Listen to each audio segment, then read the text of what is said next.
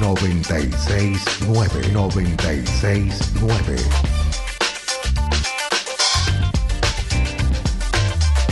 969 La alternativa. La alternativa es con vos. 969 Diálogo de les trabajadores. Comenzó un año y algunos políticos dijeron, ¿qué dijeron algunos políticos? Dijeron que van a, lamentar el año del COVID porque una generación va a quedar trunca de educación. Algunos otros políticos en algún medio de comunicación dijo que el año que se perdieron los pibes genera un daño irreparable. Nos cuentan el daño que va a hacer la vacuna. Rusa la vacuna, ¿eh? La vacuna que hace daño es la vacuna rusa. Eso nos dicen. No se olviden de eso. Nos dicen que la vacuna es rusa y que va a hacer mucho daño. Se muestran compungidos por la educación, se muestran compungidos por el daño que va a hacer esa vacuna rusa y siempre se muestran compungidos. Se muestran salvadores y sus amigos les dan primeros planos, horarios centrales, etcétera, etcétera, etcétera. Los que nos vendían en el mercado de los peña huesos de pollo, por si no se acuerdan, los huesos del pollo, hoy se quejan de una carne un poco más barata para aquel que no llega a comprarse un pedazo de carne. Se siguen quejando de la escuela pública. Nosotros, en el primer programa, teníamos pensado hacer tres entrevistas.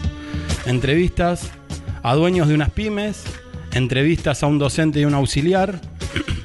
Y también teníamos ganas de hacerle entrevista a Santiago Maldonado. Pero ¿saben qué pasó? Estos que se muestran compungidos desaparecieron a Santiago Maldonado. Los que se muestran compungidos por la escuela pública no nos dejaron que Sandra y Rubén puedan venir a explicar lo que es la escuela pública. Y los que se muestran compungidos hoy ya no saben de qué compungirse y hablan de la carne. Muy, pero muy buen viernes. Y el temita este va para el que se mostró compungido por la educación.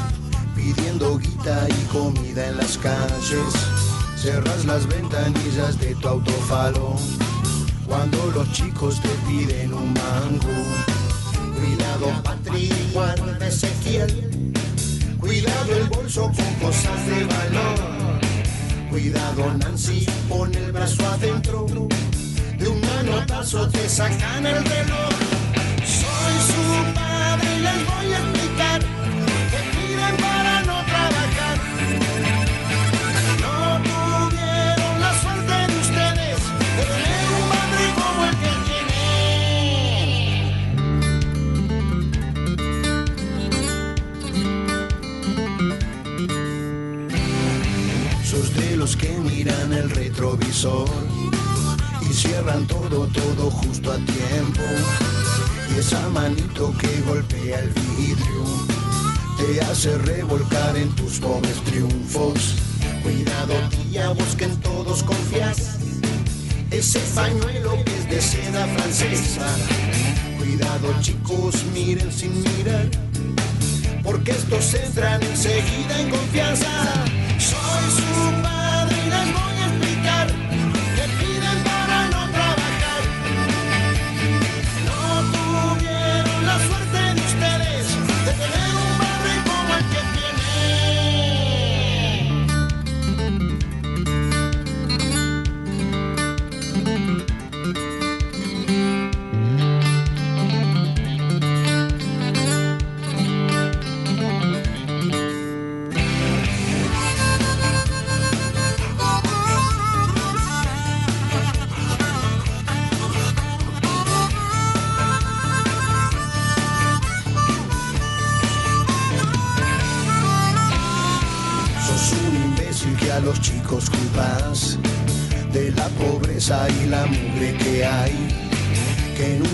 echen, rogale a tu Dios, porque en el culo te pondrás ese auto.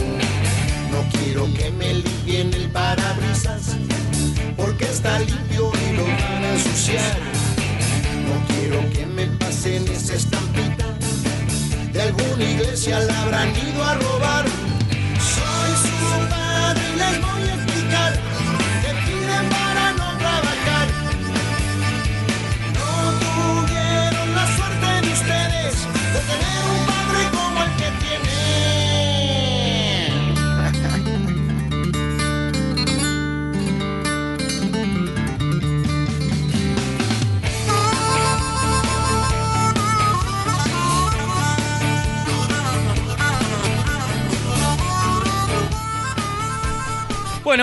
pero muy, pero muy, pero muy buen 2021, muy buen viernes, muy buenas tardes para los viernes y muy buenos días para los lunes.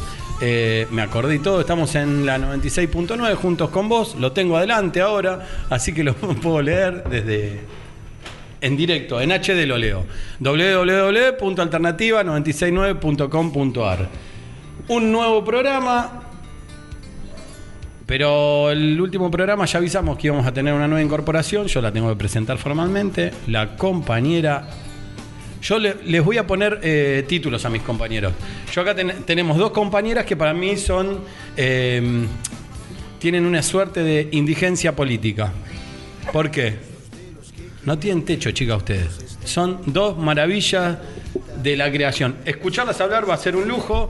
Belén Vallejo, sin ese, Marina Boeri, Diego Braca, Sebastián Rivoli, siempre es un placer. Perdón, señor H, el micrófono siempre lejos. Seba Rivoli, ¿cómo te va?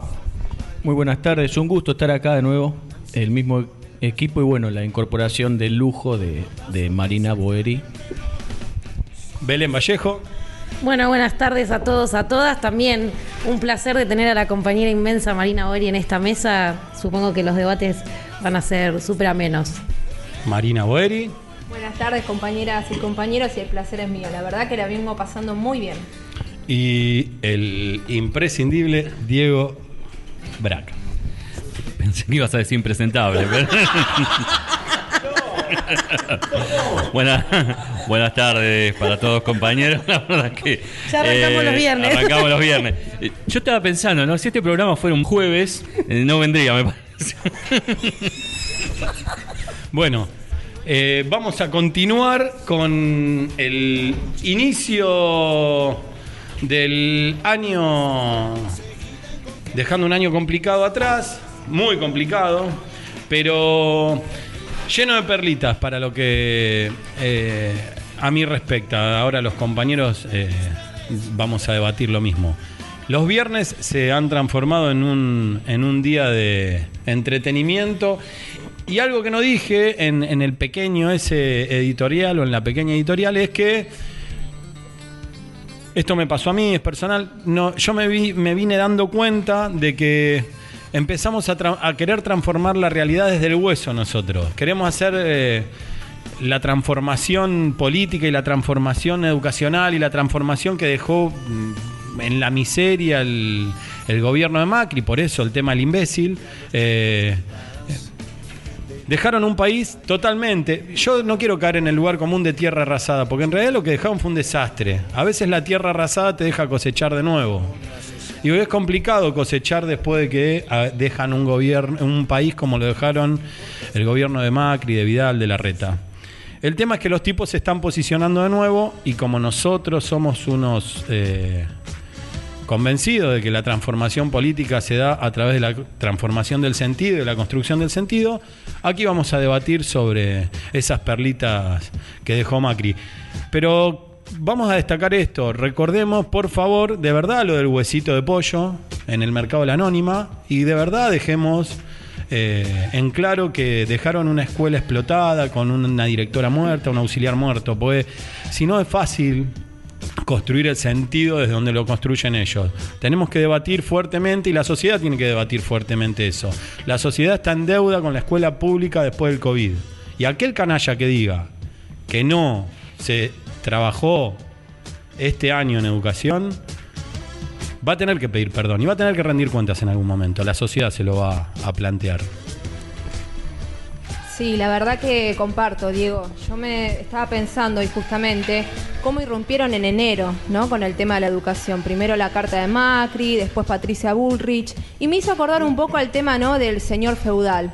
Esto de que nosotros estábamos justamente en, en nuestras merecidas vacaciones, los docentes, y ellos irrumpen en enero, como una cuestión de decir, bueno, eh, ¿saben qué? No hicieron nada, nosotros vamos a, a instalar el tema en el debate. Y la verdad que preocupa, porque todos los trabajadores y todas las trabajadoras somos conscientes de que las vacaciones fue un derecho que adquirimos justamente en 1945 durante el mandato, durante la gestión de desde la Secretaría de Trabajo de Juan Domingo Perón. Entonces no es casual que en enero vengan ellos a decir, ¿saben qué? Vengamos a hablar de educación, abran las escuelas cuando permanecieron abiertas, cuando estuvimos haciendo escuelas justamente desde diferentes estrategias, diferentes recursos y abasteciendo también a la población con la intención de satisfacer las necesidades referidas al SAE. Sí, coincido totalmente, pero fíjate que, eh, por ejemplo, Patricia Bullrich eh, no estaba en la popular o en Playa Grande del Mar del Plata, estaba en las playas, en los paradores más caros de Pinamar, ¿no? Haciendo, estaba buscando adhesión de alguna manera de, de ese sector. Y ese sector estrecho y minoritario, pero sin embargo que pisa fuerte, que es el sector que tiene vinculación con, vuelvo, con los medios de información. ¿no? Los medios de información levantaron enseguida eso, hicieron eco de eso. Ese es el problema que tenemos nuevamente. Tenemos una, sucesión eh, de sectores de media clase que, sin embargo, son efectivos. Son efectivos y tuvieron, tuvieron o tuvieron lo que lo que querían, perdón. Eh, ellos querían levantar el debate y lo tuvieron. Creo que en varias oportunidades hablamos que ningún discurso público es sin intención y van justamente aquellos, como decía por ahí Diego en un principio, aquellos que les prestan las cámaras. Y creo que lo preocupante también es que da la sensación de que los únicos que piensan en educación son ellos, ¿no? Que en enero, al margen de toda esta cuestión, es que en enero están pensando cuando nosotros sabemos fehacientemente que desde el año pasado siempre pensamos en cómo volver, cómo sería, reinventar las prácticas. Sabemos que muchos de, nosotros y nosotras fuimos eh, par partícipes de, de, ciertos congresos que pensábamos, ¿no? La educación post pandemia. Hay todo un laburo hecho por parte de los trabajadores de la educación con respecto a cómo sería el retorno a las clases y ni hablar el retorno a las clases segura. Entonces, que ellos quieran instalar el debate como si fueran los pensantes, cuando en realidad es un trabajo y una construcción colectiva que se viene haciendo desde principio de marzo, cuando supimos que el espacio físico se cerraba, porque lo que hay que dejar en claro es que lo que se discute es la presencialidad, no si hubo clases. Clase hubo siempre y los docentes trabajamos, por eso en enero descansamos, porque era como decía Marina, como decían los compañeros, nuestras merecidas vacaciones que lo tenemos por estatuto. Sí, ahí, ahí está la, yo veo la diferencia ahí. Eh, mientras acá en lo que es Nación y en provincia de Buenos Aires, por lo menos donde estoy yo, que el gobierno busca consensuar con los sindicatos, con los docentes, la mejor manera como para que estar todos de acuerdo, listo, volvemos de estas maneras o estas condiciones. En Capital no, en Capital es una decisión del gobierno, unilateral, como, como lo hizo Vidal todo el tiempo. Y, y, sin ninguna garantía, porque cuando vos la escuchás a Cunha, que dijo, tristemente, pues no, se dan cuenta, no sé si no se dan cuenta, lo dicen a propósito, dice que, que los pediatras que, están en contacto con lo, los chicos que no, no se contagian. Y, la semana anterior había muerto un pediatra contagiado de COVID. Y el tema de los medios, eh, no es que los medios levantan lo, el, instalan el debate político, los, los medios, eh, TN, la Nación, todos esos medios de intratables, eh, están en sociedad con, son el aparato de propaganda de, de esta derecha, que, que, es muy responsable. Yo, cada decisión de gobierno que, que, que, fue tomada, desde que empezó la cuarentena, desde que bueno, estalló la pandemia, eh, cada cosa que hacía el gobierno, no, gracias, digo, eh, cada cosa que hacía el gobierno, ellos se ponían en contra. ¿Hay cuarentena? No. Queremos libertad, queremos trabajar, hay que usar barbijo, quema de barbijos. Eh, bueno, no recuerdo ahora, bueno, con la vacuna, no va a venir la vacuna, vino la vacuna. Las cuestión... sesiones en el Senado de Diputados. Las sesiones, todo ellos se ponen en contra y, y, tienen todo ese aparato de propaganda que es un parlante enorme que, que instalan el debate y de hecho que crean cierta, cierta, ¿cómo se llama? Eh, eh, Cierto discurso, ¿no? Que se va instalando y se va repitiendo. ¿Sabes qué es lo peor también? Que sacaron la paritaria nacional. Y eso nosotros lo tenemos que tener presente. Se armaron lo que era el Ministerio de Salud. Entonces, la verdad que después de eso que vengan a querer instalar el tema en enero, yo la verdad que no puedo entender cómo les da la cara. Cómo les da la cara y cómo hay sectores que también se prenden en ese discurso.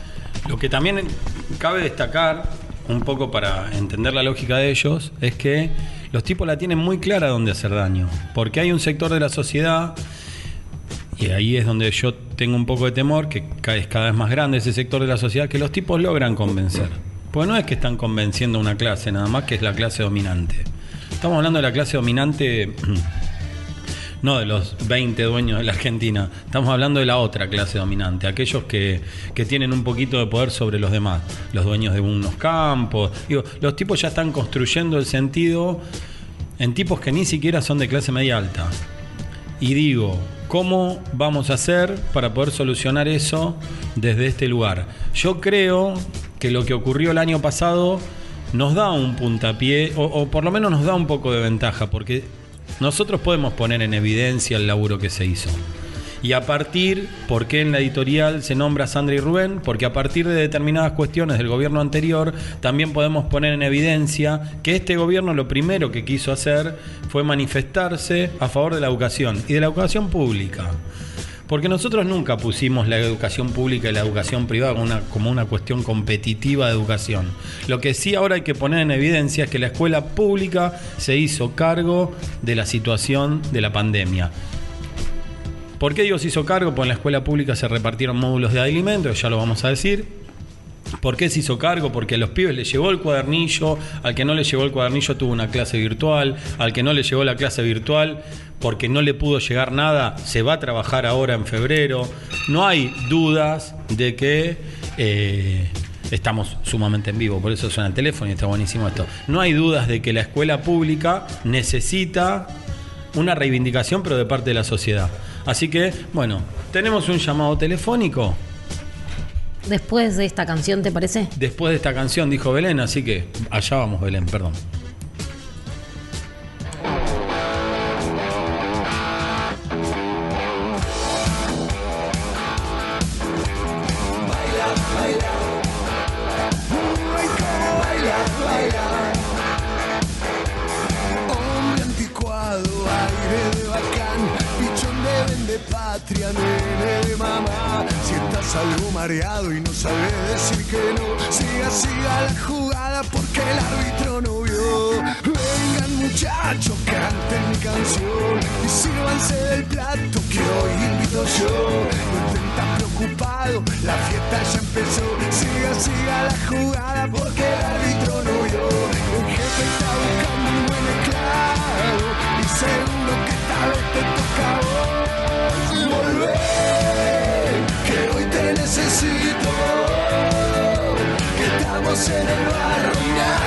Nadie va a sacarnos a bailar este baile del millón.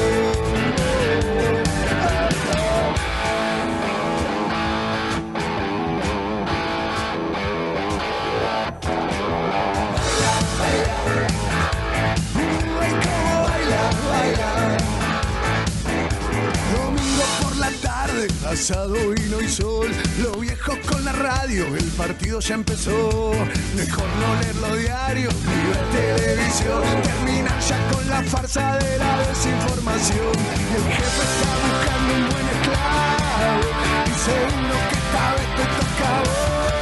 Volver, que hoy te necesito que estamos en el barro y nadie va a sacarnos a bailar este baile del millón.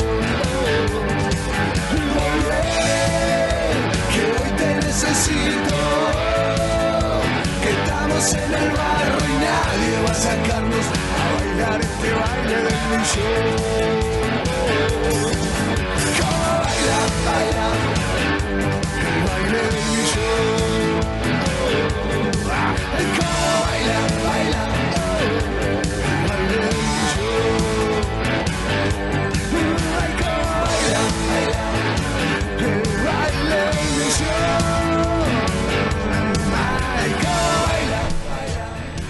Estamos en FM Alternativa 96.9 www.alternativa969.com.ar el programa de la CTA y Suteba Echeverría Ezeiza en vivo como siempre. Y tenemos buenas noticias porque podemos llenarnos de orgullo dado que Suteba va a ser sede de vacunación. No solo tenemos plan jurisdiccional en la provincia de Buenos Aires, sino que también vamos a ser sede y IOMA va a estar impartiendo las vacunas en nuestra seccional de Echeverría y de Ceiza.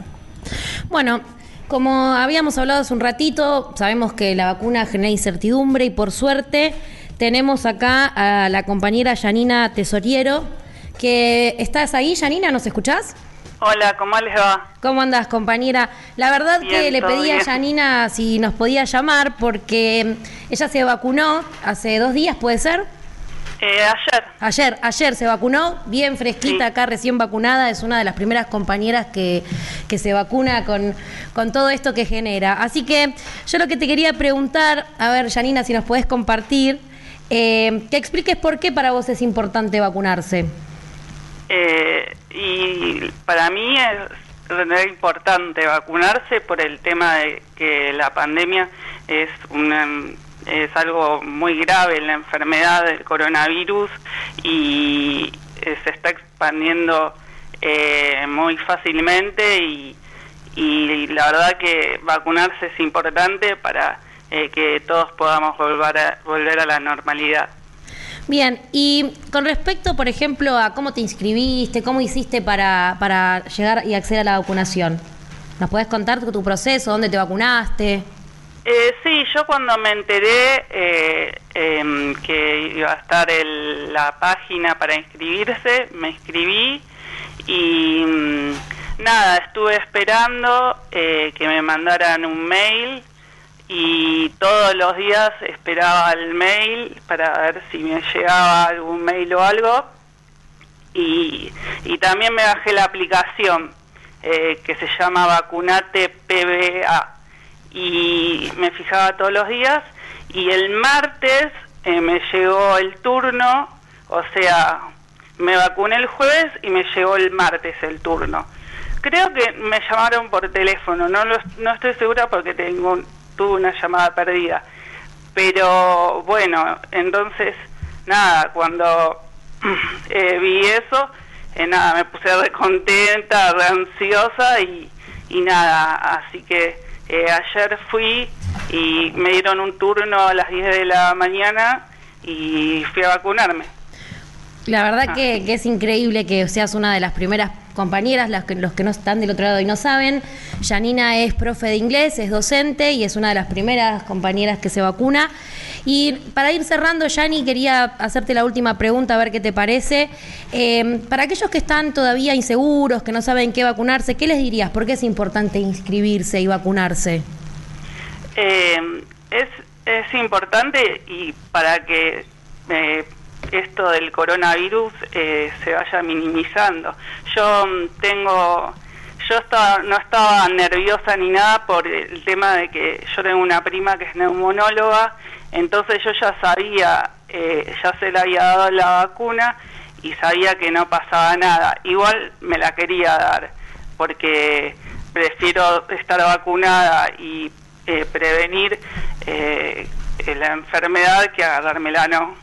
Y eh, lo, eh, lo que quiero decir es que no, no te, o sea, no pasa nada porque yo no me agarro ni fiebre, ni dolor de cabeza, nada. Lo único que me, me duele es un poco eh, donde me dieron la, la vacuna en el brazo. Como Pero nada más, como con cualquier normal, todo. Así que eh, no tengan problemas porque antes te hacen preguntas si tenés alergias y después de que te vacunas te quedas un tiempo ahí esperando a ver si te pasa algo y te hacen preguntas si te sentís bien, así que la verdad que nada, se tendrían que inscribir muchos para que todo esto se puede se pueda, o sea, minimizar.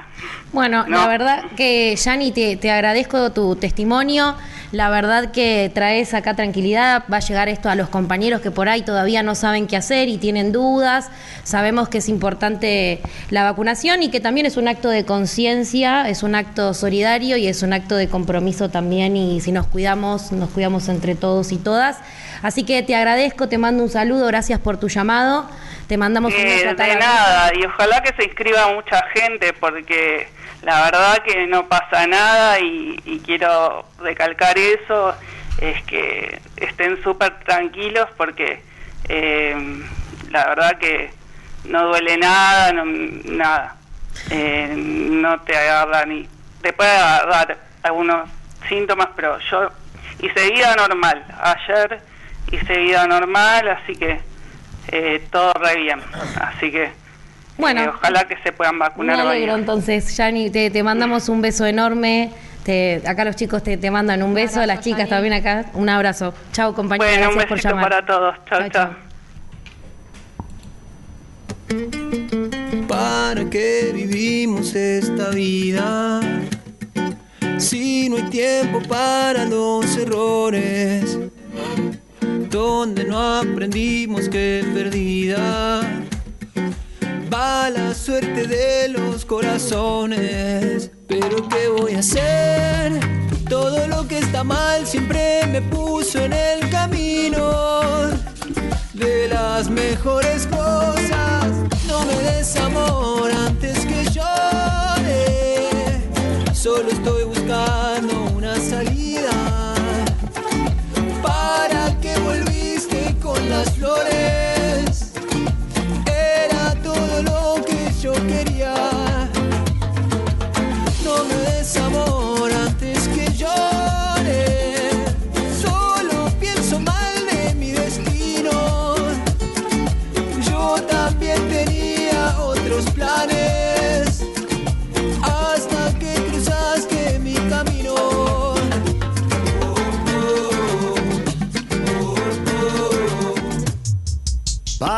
¿Para qué vivimos esta vida? ¿Cuánto vale todo lo que hicimos? Seguiré pensando todavía. Nada como el tiempo que nos dimos. Pero ¿qué voy a hacer? Todo lo que está mal siempre me puso en el camino Des amor antes que llore. Solo estoy buscando una salida. ¿Para que volviste con las flores? Era todo lo que yo quería. No me des amor antes que llore. Solo pienso mal de mi destino. Yo también otros planes hasta que cruzaste mi camino.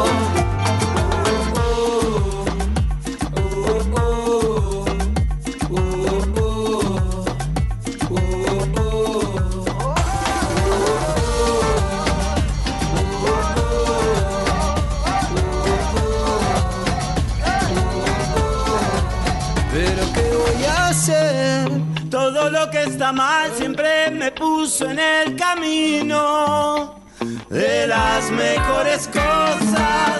No me des amor antes que llore. Solo estoy buscando una salida. ¿Para que volviste con las flores? Era todo lo que yo quería. No me des amor antes que llore. Mal de mi destino. Yo también tenía otros planes. Hasta que cruzaste mi camino. Bueno, ahora sí, esto sería, eh, lo tendríamos que escribir así, SUTEBA, pandemia, vacuna. Algo así sería, ¿no? Había quedado algo en el tintero con respecto a lo que estábamos hablando anteriormente y, Y bueno, justo el llamado de Yanina, le mandamos un abrazo enorme, una gran compañera Yanina, una fenómena que toma la posta, se vacuna, se anota. Y bueno, no sé, creo que le debe faltar la segunda dosis, no le preguntamos. Hay que aclarar, se vacunó en Lomas, la compañera, se anotó, creo que Lomas es uno de los primeros distritos que está vacunando, así que, eh, bueno, yo voy a agradecer la vacuna. Diego Braca le había quedado en el tintero. Sí, sí, más que nada estaba en consonancia de lo que estaban hablando. Eh, lo que es peligroso es peligroso, de verdad. Cuando ellos decían, cuando ellos decían que eh, primero en la campaña antivacunación, si vos no te vacunás es peligroso, lógicamente, pero también es peligroso la forma en que ellos quieren que vuelvan los chicos a clase. Me parece que hay una diferencia muy grande entre lo que es capital y lo que es provincia. Ellos, los protocolos y todo, eh, todo el andamiaje que tiene toda la estructura para volver a clase, en capitales está eh, muy improvisada, no está bien armada, es eh, muchas veces no es tan claro lo que quieren hacer y van haciéndolo sobre la marcha, mientras que en provincia los protocolos están bien definidos y ya tienen fecha, tienen lugar, tienen la manera de estructurar, tienen eh, la forma en que van a asistir los chicos, mientras que en capital no pasa, por eso. eh, vuelvo con, con la idea que es tan peligroso decir que no se vacunen como también tener cierto tipo de improvisación sobre lo que es la vuelta a clases. Eh, seguramente para ellos, lógicamente, cuando es el gobierno que apoyan, es el gobierno de los sectores medios, en capital eh, hay una gran mayoría que defiende esta postura, pero no deja, sin embargo, porque sean mayoría, de ser peligroso. Yo me, me estaba acordando, ¿no? Cuando en los 90 Caballo mandó a los científicos a lavar los platos. ¿Por qué digo esto? Porque en realidad es parte de la misma lógica neoliberal. Entonces, si nosotros hoy en día pedimos vacunas, pedimos justamente mayor inversión en ciencia, hay que ser conscientes de que esto es un proyecto neoliberal que sigue vigente y que hoy no podrá ser Domingo Cavallo, ¿sí?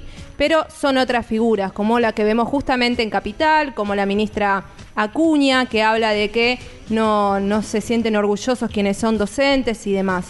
A todos esos sectores que llamaron inclusive en su momento al voluntariado docente, decirle que como contrapartida nosotros la verdad que como docentes estamos orgullosos de la labor desarrollada y de todos los proyectos también que vamos realizando día a día en defensa de la escuela pública. Sí, Eh, eh, esto, esto cortito. Eh, creo que ya vimos durante lo que fue la pandemia que, a esta derecha, eh, Patricia Burch, Macri, no, no le importa mandar a la gente a contagiarse. No, no, lo, lo hicieron eh, con- convocando a marchas que bien no se sabían por qué era y que deberían por lo menos tomar el ejemplo en, en Alemania. Yo no, no fui nunca. Eh, yo creo que las escuelas deben estar un poquito mejor que las de acá, inclusive las de Cava, que es el distrito más rico de- del país. Y Merkel decidió suspender las clases por el tema de los contagios también. Así que no, no se puede garantizar que ningún pibe eh, se contagie y que ese chico que se contagie en la escuela vaya a, a la casa donde vive algún abuelo y contagie a un abuelo o a un familiar eh, eh, en grupo de riesgo. De hecho, ahí en consonancia con lo que decía Seba, o con lo que dice Seba, el Estado, los, los gremios, decidieron armar un protocolo para que la vuelta a clase sea sumamente segura. Nosotros tenemos como, como referencia las escuelas de verano. Las escuelas de verano fueron sumamente seguras, no hubo contagios, pero claramente se tiene que hablar de un protocolo. Así es como ellos bardean. Cuando digo ellos hablo de la derecha y de los políticos de la derecha. Larreta, Macri, actual, ahora que salió. Digo, ellos salieron a bardear, pero tuvieron que salir corriendo a armar un protocolo. Que ese protocolo, Diego se olvidó decirlo, es un desastre. Es un desastre. Los tipos, claramente, es muy poco lo que les importa la salud de la gente. Es característico de la política pública, o sea, de lo que ellos creen que es la escuela pública. No nos olvidemos que es un lugar donde se cae, donde no todo el mundo tiene acceso a llegar a la universidad. Esas cosas también hay que decirlas. ¿Qué concepción tienen ellos con respecto a la educación? Entonces, el protocolo también viene tirado de los pelos porque Yo en un principio, hace unos minutos atrás, decía que nosotros ya veníamos pensando del año pasado una posible vuelta. Ellos ahora, en coyuntura de, de elecciones, piensan en la vuelta. Por eso también van a armarlo rápido y piensen que, que en realidad también es para eh, es parte de esto. Enero te sale una carta, te sale Patricia, o sea, te armo el protocolo rápido. Es parte de la estructura electoral que están Ellos montando. necesitan la foto. Claro. Eh, de, del chicos en toda la escuela. Después si hay contagiados. Sus medios, que son sus medios, se encargan de, de ocultar todo lo malo. Si bien está bueno, ¿no? Estaría bueno que puedan volver los chicos a, la- a la- a las aulas eh, eh, de manera segura. O sea, vos le tenés que garantizar, creo yo, a, esta familia que manda a su hijo a la escuela que no se va a contagiar. Y que este nene no va a contagiar a los familiares, porque así se desparrama la, de- el virus. Son los mismos que decían que los chicos iban a tener clases en las plazas, ¿recuerdan? O sea, son los mismos que querían que los chicos vayan solos cuando las escuelas estaban cerradas. O sea, tuvieron un año y fíjense cómo operan, cómo funcionan, que no funcionan, que en un año tampoco pudieron pensar la vuelta a clase segura. Nosotros somos los encargados de recordar fotos. Bueno, ya arrancamos hablando de Sandra y Rubén. Y la otra foto que hay que recordar es el inicio de clases para la reta y el niño ese rodeado de micrófonos. No sé si se acuerdan. 25 periodistas, un niño en el medio del, plat- del patio. Y ahí está, ahí es donde radica el problema para nosotros. Digo, nosotros tendríamos que hacer un esfuerzo enorme para poder comunicar y para poder construir ese sentido. Los tipos odian a la gente que va a la escuela pública. Cuando nosotros hagamos, logre- logremos hacer o logremos que entiendan, no sé cómo, cómo explicarlo para que se, para ser bien directo. Los tipos odian eso, porque hay que recordar esto. Cuando explotó la escuela el otro día estaban haciendo chistes de gas, no sé si se acuerdan. Eh, tenemos que recordar todo eso y tenemos que recordarlo inmediato. Hace poquito también fue lo de Iron Mo- Mountain. Digo, hay que recordar todo eso. Los tipos no les importa la muerte, no les importa nada. Los tipos todo lo que odian es todo lo que nosotros queremos construir como un futuro mejor. Odian la escuela odian todo lo público en realidad, pero la escuela pública particularmente la detestan porque aparte de la escuela pública salen grandes cuadros que después los enfrentan a ellos. No sé quién iba a hablar de los dos, pero No, no. eh, justamente es en consonancia con lo que con lo que estaba diciendo, ¿no? Eh, es, es algo característico también de los sectores de los sectores medios, ¿no? Ellos piensan que eh, actualmente para, para ganar una para ganar una elección y para tener la, adhesión de estos sectores eh, tienen que fogonear eso. ¿Y qué es lo que fogonea? La escuela privada a ellos, ¿no? Yo eh, para ellos lo- en los noticieros es muy común decir, bueno, que incluyan dentro de la canasta básica familiar la cuota de la escuela. Es algo que, no sé, va a ser muy difícil de, sacar, pero es característico de estos sectores medios. Por eso es, por eso este pensamiento y por eso es que dejan eh, tan de lado, dejan tan eh, tan a, a la improvisación lo que es la escuela la escuela pública. Lo hacen solamente cuando eh, con lo que les queda, con el poco tiempo. Ya está, lo armamos, estamos en enero, bueno, armamos algo rápido como para pasar y que lo importante, vuelvo a recalcar, es lo que es la foto. Eh, no, y eh, lo último, lo último, es que el juez Gallardo, que, que citó, lo citó a las partes no involucradas para que, que muestren el plan, los protocolos, para llegar a un acuerdo, que Acuña salió a decir, sí, no hay ningún problema, nosotros vamos a mostrar, el mismo Quiroz, que tiene tan buena prensa, salió a decir que sí, no, ten- no tenemos problema, que al mismo tiempo lo recusaron y le sacaron el expediente. No quieren explicar nada. Y saben que no están las garantías y saben que se van a contagiar, como pasó en, en- en Inglaterra, pasó en Alemania y, y va a pasar acá, lamentablemente. ¿Para qué quieren estar en la gestión pública, no? También sería la pregunta, porque en realidad quieren ser gobierno, quieren llegar a la gestión pública justamente como para poder desarrollar todos sus programas, todas sus políticas que van en destrucción de todo lo que nosotros vemos como la, representación del Estado mismo, llamémosle eh, salud, educación, políticas públicas, en todos esos sectores ellos ven un negocio, un comercio, y entonces intervienen justamente en la, en la gestión pública y generan este tipo de impactos que después desde ya tiene más que consecuencias. Por eso para mí es más que importante eh, rescatar y, reafirmar y, comunicar que tenemos un plan jurisdiccional que piensa en la vuelta a clase segura, que el sindicato Suteba pueden visitar nuestras redes, Facebook, Instagram, Suteba Echeverría de Seiza para ver cómo se está recorriendo durante todo el año, durante todo el enero. Se estuvo recorriendo las escuelas, las obras, para justamente ser veedores también de que este plan jurisdiccional esté en funcionamiento y que la vuelta a clase sea segura, que en, las escuelas haya agua, que en las escuelas eh, realmente se pueda eh, iniciar con las condiciones sanitarias óptimas. Nadie, ningún docente de los que estamos en esta mesa ni de los que pertenecemos al sindicato SUTEBA pretendemos iniciar las clases para propagar el virus o contagiar, sino todo lo contrario, sino que me parece que es el momento de entender el espacio simbólico que ocupa la escuela, la importancia de que las puertas estén abiertas, que el edificio esté abierto, porque en la escuela también aprendemos a cuidarnos todo el tiempo. Entonces me parece que eh, es hora de, empezar a entender que esto no es agarrado de los pelos, que esto tiene un trabajo de año y que hay un plan que está de libre acceso, que lo pueden buscar, plan jurisdiccional, leerlo, es muy, está detallado, es muy específico, es de fácil, eh, es de fácil entendimiento, así que yo en realidad quería hacer este, por- este aporte. Sí, no. eh, y aparte, cabe la comparación de la desesperación de un gobierno y la desesperación del otro. La desesperación de un gobierno de la provincia porque los tapen mediáticamente, cuando las escuelas no se explotaban, se caían los techos, no tenían puertas, los baños no funcionaban, y la desesperación del otro gobierno porque eso se solucione lo más rápido posible. Porque acá el año pasado criticamos algunas cuestiones del gobierno, pero también cabe destacar que el laburo del gobierno provincial, municipal, nacional, yo voy a hacer hincapié en el, provincial y en el municipal también. Digo, hay mucho laburo para que las escuelas estén en orden. ¿Van a estar perfectas? Claramente no. Nosotros agarramos escuelas literalmente con techos caídos, el 95% de las escuelas terminadas, abandonadas, obras abandonadas, escuelas en obra que tenían galpones con, no sé, 200 bolsas de cal, todos los materiales, todo echado a perder porque los abandonaron Los literalmente manuales, manuales. mojados.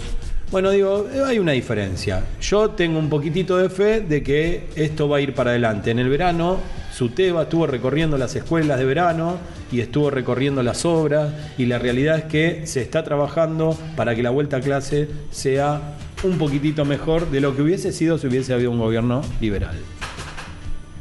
Y a ver qué vamos a escuchar, ¿no? ¿Qué nos, es?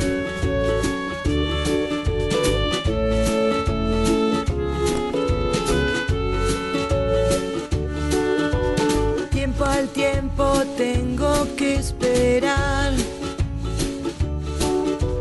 Es la idea y suele condenar.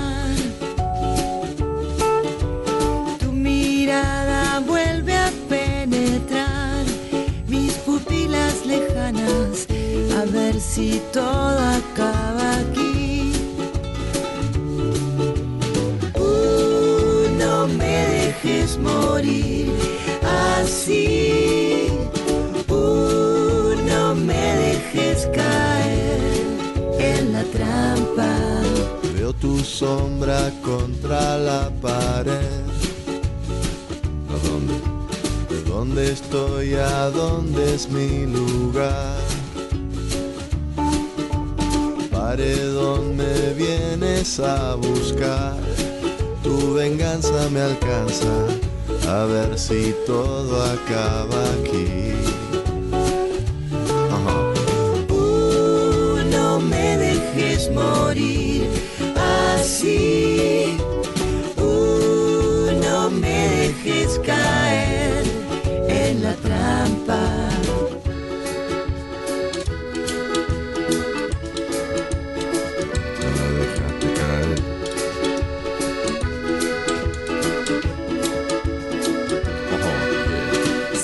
Que ya de todo se ha dicho que mi andar ya no es igual, que mis penas son tu condena, que mis ojos son la frialdad. Sé que has dado justo en mi pecho munición a voluntad. Déjame salir de este encierro, no soy tu chica ni tu verdad. Uh, no me dejes morir así. Uh, dejes caer en la trampa. Uh, no me dejes morir así. Uh, no me dejes caer en la trampa. Tiempo al tiempo tengo que esperar. Esa idea suele condenar. Tu mirada vuelve a lastimar mis pupilas lejanas. A ver si todo acaba aquí.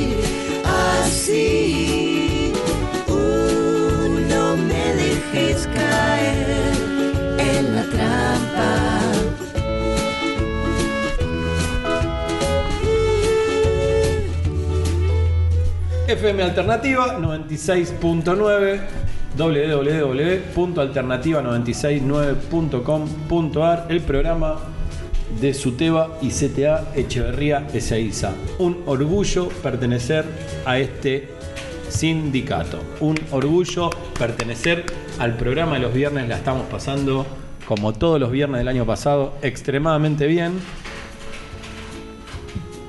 Ustedes eh, van a decir que es extraño dicho por mí, pero a mí me llena de orgullo saber que voy a escuchar al compañero Diego Braca, como todos los viernes. Vamos a cambiar igual, Diego, porque no va a ser solamente historia. Diego es un erudito en historia, en música, en, en- las películas no compartimos demasiado, pero eh, la pandemia trajo a colación esto, de muchos leyendo, de muchos viendo series, de muchos viendo películas. Sebastián pone cara porque no ve nada él, pero no importa. Hoy se va, eh, Diego Braca va a hablar un ratito de, como me dijo el señor H, tiráselo arriba de la mesa, él sabe lo que va a decir. 3 de febrero. 3 de febrero. ¿Qué pasó el 3 de febrero, Diego? 1852. Era chico yo. Sí, sí, sí, eras chico. Batalla de caseros. Bueno, eh, los jueves en Canal 2 hay una, una historiadora en un noticiero, en un noticiero, está temprano, en el noticiero del AGE. No recuerdo cuál es el nombre, ¿no? Pero por lo que por lo yo le presto atención y lo veo, ¿eh? Lo veo. Totalmente liberal y totalmente con, AGE. con la mirada de, con la mirada del AGE, ¿no? Que, que decir que de la reivindicación de, de todos los, los personajes que reivindican los liberales, ¿no? Eh, esta historiadora dijo que a Urquiza hay que agradecerle la verdadera constitución. Dice, ¿no? No, Es no puedo decir lo que dije. es, muy, es muy duro, es muy duro lo que dijo. Pero también eh, esta historiadora reivindica eh, de, algu- de alguna manera a Irigoyen, eh, eh, que yo, bueno, Irigoyen es ambivalente, se puede, se, se puede decir, se puede estar en contra, se puede estar a favor, igual es el caso de Elías, pero creo que sobre Roca o sobre la historia que escribió Mitre, nosotros los que estudiamos historia, y creo que muchos de los que estamos del lado de, la historia popular, ¿no? de la historia de nuestros pueblos, no, no tenemos nada mucho a favor de, que decir sobre, por lo menos sobre Mitre. Sin embargo, dijo esto, esta, esta historiadora. La verdad es que, al igual que muchas cosas que ellos dicen, ocultan muchas veces la verdad, ¿no? Que yo creo que es una, no es una idea personal, ¿no? Pero eh, hay muchos historiadores que lo dicen, lo leí en algunos, en algunos estudiosos más que nada de, de- de la historia popular. Eh, el tema, el tema justamente de esta, de esta, de esta batalla, de esta disputa entre Urquizas y Rosas y por qué eh, le- de alguna manera le propine este golpe de Estado, este es meramente económico. De alguna manera, eh, la- las leyes de la prohibición que, de la navegación de las aguas del interior que dictaminó Rosas, de alguna manera no le, no le dejaban eh, la navegación esta no le dejaba negociar con los ingleses a Urquiza. Urquiza era un estanciero con muchas cabezas de ganado, como saben ustedes, y negociaba con los ingleses. Al no poder negociar, porque estaba, estaba prohibido navegar por las aguas del interior, se perdió ese negocio que lo tenía. Y por más que fuese del, del representativo de alguna manera del Partido Federal, no le importó de alguna manera darle un golpe de Estado al gobierno rosistas. De alguna manera los historiadores liberales eh, lo pusieron como un ejemplo esto, ¿no? Pero ¿por qué? Porque también Rosas es un, es un tirano, fue un tirano para ellos y con este, con este golpe propinan de alguna manera la muerte de este tirano. Pero nosotros eh, conocemos bien que Rosas es un defensor de lo que es la soberanía nacional, de lo que es la industria nacional y lo que reivindicó de alguna manera los gobiernos, los sectores populares.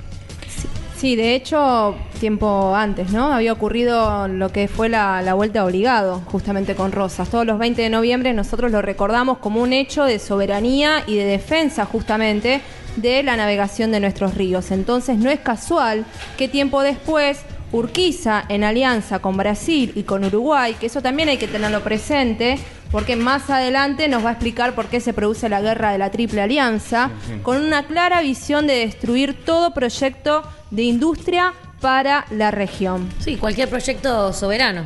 Eh, de hecho, en realidad si uno por ahí socava un poquito, inicialmente Uruguay tenía un proyecto nacional y popular que en el que en el que va a colaborar justamente Urquiza, en que el gobierno liberal se, se levante y bueno, una vez que el gobierno liberal se va a instalar en Uruguay es quien después va a colaborar justamente para destruir en su- la economía Sí, de sí. Paraguay, pero sin ir por ahí a años posteriores, creo que mm, lo, lo simbólico ¿no? de, de la batalla de Caseros es pensar en el, el conjunto eh, opositor, ¿no? O sea, quiénes son los sectores y, y cómo se van a aliar. O sea, la, la intromisión de Brasil, o sea, en las relaciones exteriores, Sí. en cuanto a in- involucrarse y colaborar con Urquiza en un problema que podríamos decir sería de, en realidad era de Argentina y estar Sí, Brasil sí. involucrado también esconde un poco los intereses de los ingleses, o sea, hay, hay toda una cuestión la- geopolítica, claro. igual que la guerra de la Triple Alianza. Y de todas maneras, igual que, que todos estos tipos de conflictos, siempre hay que buscar una excusa, ¿no? ¿Cuál es la excusa de Urquiza? Lo dejaron fuera de la política exterior a la provincia de Entre Ríos. Él dice, bueno, nosotros nos levantamos porque nos dejaron fuera de los negociados que tenía Rosas con la política exterior. Pero sin embargo, el verdadero motivo por el cual se levanta Urquiza contra Rosas es este, es el motivo económico, de no poder negociar con los ingleses a causa de la prohibición de la navegación de los ríos del interior. De hecho, quien tuvo la oportunidad de ir al Palacio San José saben Sí. que Urquiza tenía un, pu- un puerto en el fondo de su casa. Algo, algo muy nacional y popular tener un puerto. En Sí, sí. Entonces pensemos también, ¿no? Eh, los intereses económicos han hecho en este país. eh, Había un han decidido muchas políticas. eh. Había un profesor que dice muere por la espalda, como los traidores, Mm. dijo, ¿no? El- bueno, dígame. No, yo no tengo mucho para decir. Cada vez que hablan ustedes de historia, para nosotros eh, es un aprendizaje continuo en silencio. Como corresponde a una buena clase de historia. Sebastián está haciendo casi el mismo gesto que yo. De alegría.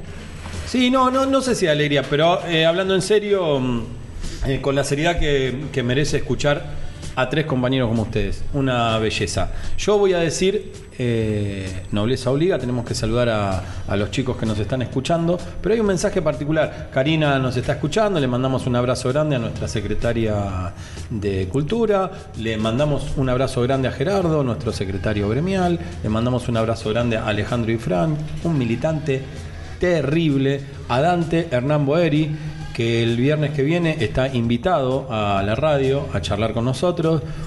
Pero el saludo particular es a Gustavo Boni, que dice, qué bueno que volvieron los viernes, ya me estaba empezando a encontrar perdido. A Fernando Juanolo, a Daniel Juanolo, los que nos vienen mandando mensajes, que están escuchando la radio, les mandamos un abrazo grande. Y perdón, y ya te paso, Belén, le vamos a mandar un abrazo enorme a Janina Tesoriero, que nos llamó porque fue voluntaria la vacuna y eh, no tuvo problemas en hablar en vivo con nosotros, así que le vamos a mandar un abrazo grande. Bueno, agradecer, ¿no? Como todos los viernes, eh, bueno, este es el primer programa. A los que nos escuchan del otro lado, como dice Diego, los que buenas tardes a lo de los viernes, buenas tardes a lo de los lunes. Eh, no dejen de visitar nuestras redes, insisto, Facebook, Instagram, Suteba, Echeverría Seiza, para ver el trabajo enorme que está haciendo el sindicato para la vuelta a clases y para la defensa de la escuela pública y de sus trabajadores. Bueno, muy contento de terminar los viernes de esta manera y bueno, feliz de volver. Bueno, eh, la verdad un placer venir todos los viernes a- acá a compartir con ustedes, un equipazo. Es hermoso estar acá. Buen viernes, buen fin de para todos. Poquito o mucho, compañeros y compañeras, estamos dando la batalla cultural aquí en Diálogo de Les Trabajadores. Así que un placer poder empezar este primer programa del 2021. Buen fin de semana para todos y todas.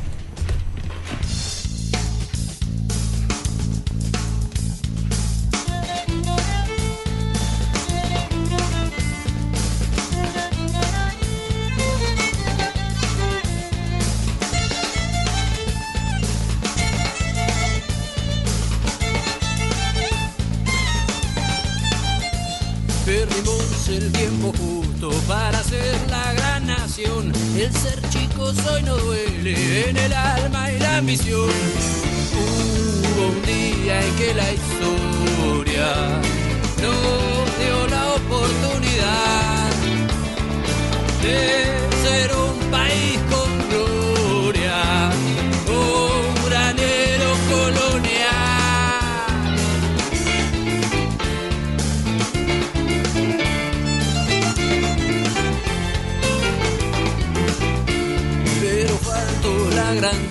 de tener buena visión, por tapado de bisón y perfume de París.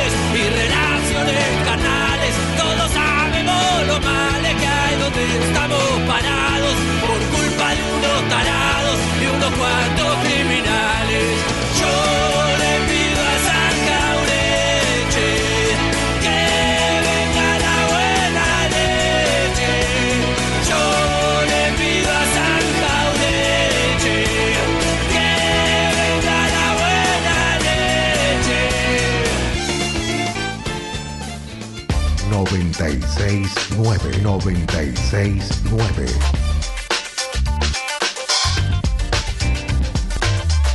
969 969 La alternativa. La alternativa. Es con vos. 969